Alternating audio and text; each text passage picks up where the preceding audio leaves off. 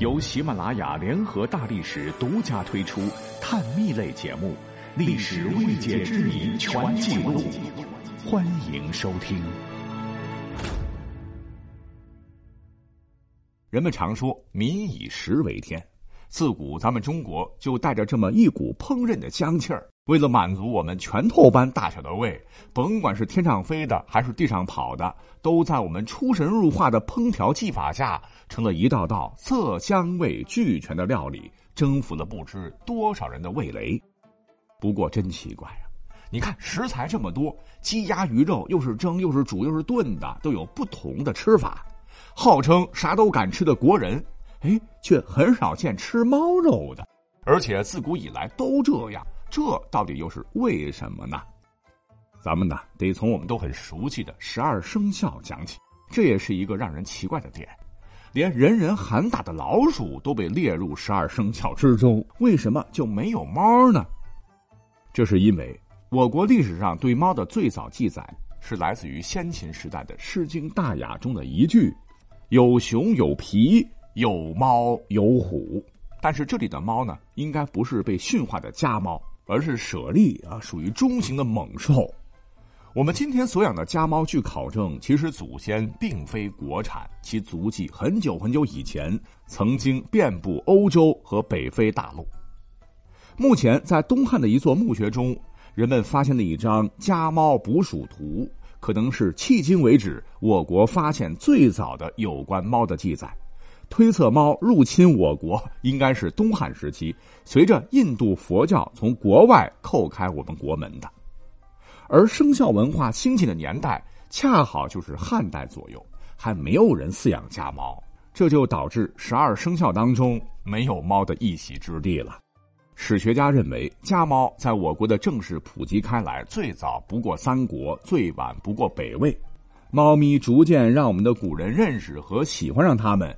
一个是老鼠，那是农业社会的天敌，而猫恰恰是最出色的猎手，它们能够帮助人类消灭老鼠，成为了人们心中保护粮仓的神物。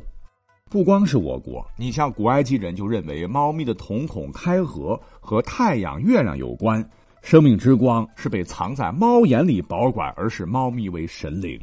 甚至到了我国隋朝开始，猫的形象还从祭祀逐渐向巫蛊化转变。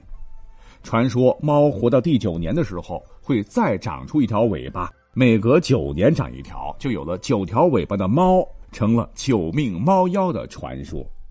啊，甚至有传言说，人在出殡时不能听到猫叫，喵，否则尸变什么的哈，为人们所忌惮。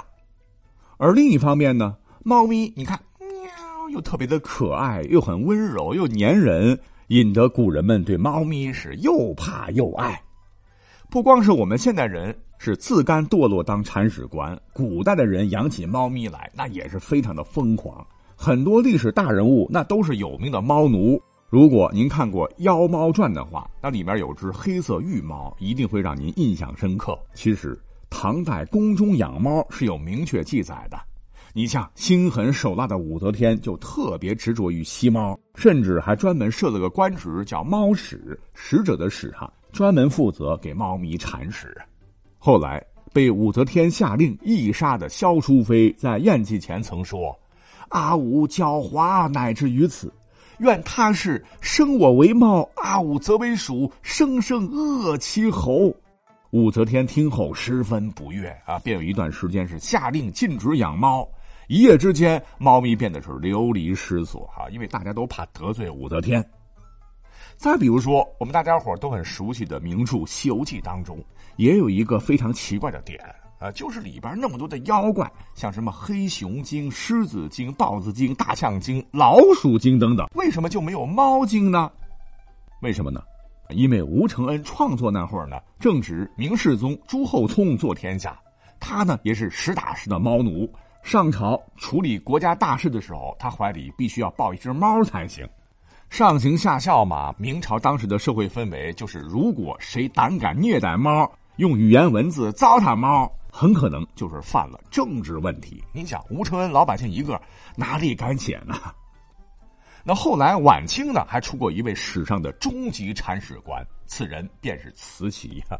当时呢，他养过一只猫，娇贵的要死，取名为玉狮子。慈禧那是什么人呢？皇帝都得听他的。没想到呢，把这个猫呢当成了自个儿的主子，还专门配备了宫女伺候着，甚至连玉狮子打呼噜都郑重其事的取名为猫念佛。哎，听到这儿，各位可能会说，你不是要讲国人为什么不吃猫肉吗？你扯历史干嘛呢？其实这就是答案。一个原因是古人敬畏猫咪，视为神奇啊，如何敢吃？另一个呢是古人喜欢猫咪，尤其是猫奴皇帝等国家领导人不少。那个年代谁舍得吃，谁敢吃？哎，这就很难形成我国吃猫肉的传统。还有更重要的，你像明代李时珍曾在《本草纲目》上明确记载说：“猫肉不加，亦不入食品，故用之者稀。”猫肉据说非常腥、非常酸，很难下咽，而且猫咪本身呢又很容易肚子里边有钩虫、绦虫、蛔虫等等一些寄生虫，那人吃了会感染啊。久而久之，人们就不食猫肉了。